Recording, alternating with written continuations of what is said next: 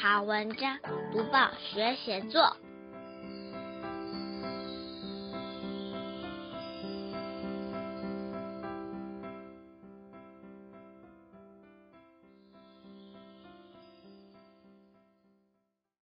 各位小朋友好，我是国语日报的林伟主编。今天介绍的这篇记叙文是一篇描述暑假生活的文章，主题写的是上空中瑜伽课的情景。空中瑜伽是近年兴起的新运动，标题原来是上空中瑜伽课，作者是范俊兴。台中市北区育仁小学五年级的小朋友，我们会介绍这篇有趣的文章，还有段落重点赏析以及呼应的写作技巧。先念这篇文章给大家听：空中瑜伽乐悠游，将双腿放在挂布上，展开一连串对抗地心引力的姿势。空中瑜伽对我来说，真是既有趣又好玩的新奇运动，使我跃跃欲试。今年暑假，在我的请求下，妈妈同意让我上空中瑜伽课。上课前，妈妈疑惑地问我：“你确定可以独自上课，不需要人陪吗？”我面带笑容，点点头。走进教室，看到的都是妈妈跟孩子一起来上课。但我并没有退缩，对课程强烈的好奇心反而使我充满活力。老师先教我们热身，看着眼前一条条五颜六色的挂布，就像大雨后的彩虹，真是美丽极了。我不由得想象，我待会儿会成为自由飞翔的鸟儿，还是倒挂的蝙蝠呢？老师耐心地从简单教到高难度的动作。我学得很顺利，正觉得空中瑜伽一点也不难时，不料就在下一秒，哎呦！我从挂布上摔了下来，头撞到地板，发出好大的声响。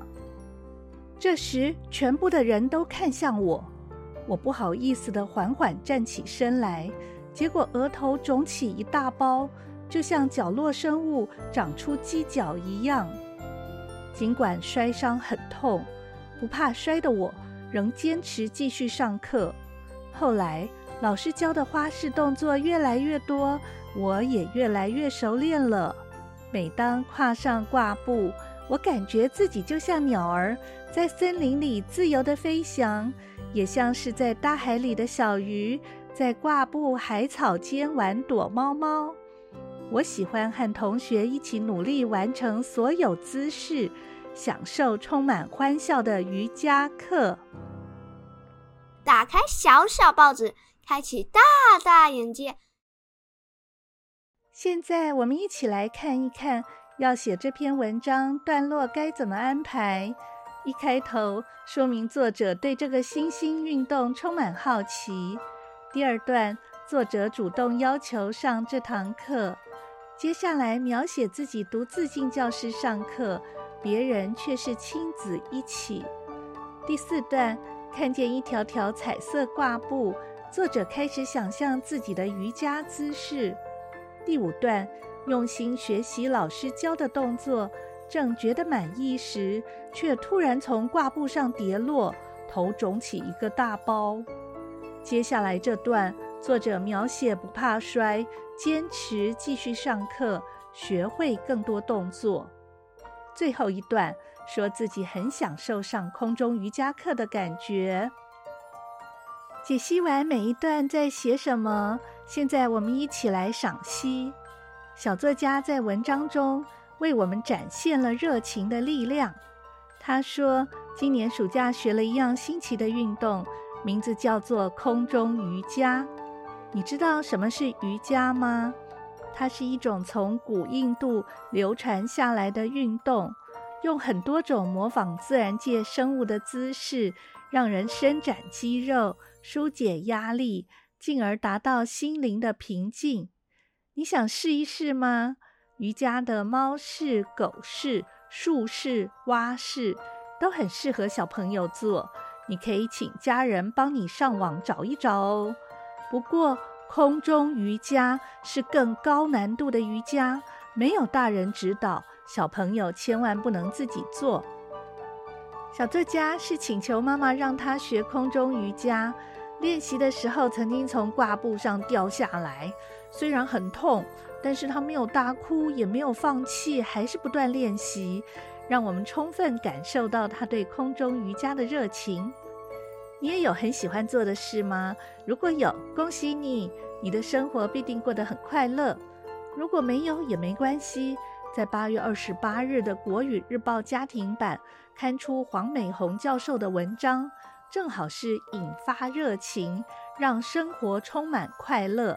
里头举出生动的例子，说明热情的神奇力量，还介绍五种培养热情的方法哦。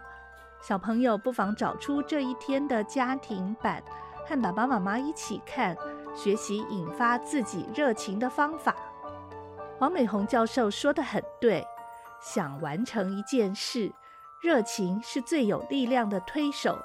有热情推动我们前进，生活必定充满意义、快乐、兴奋与期待。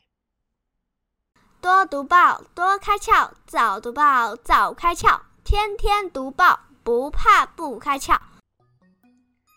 要跟大家说一说什么写作的小技巧呢？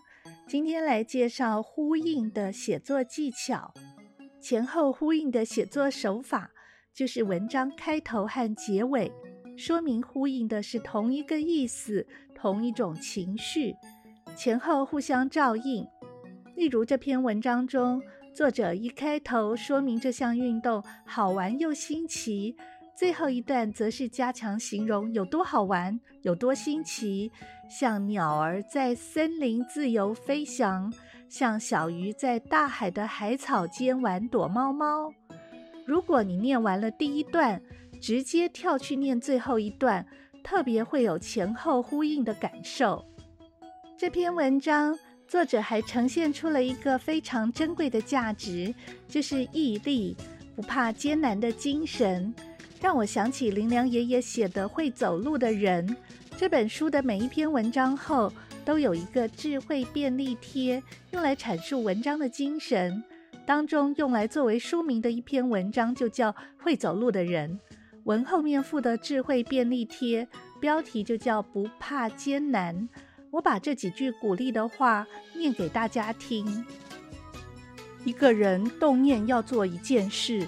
总以为有目标就行了，却很少考虑到，如果道路崎岖坎坷，该怎么办？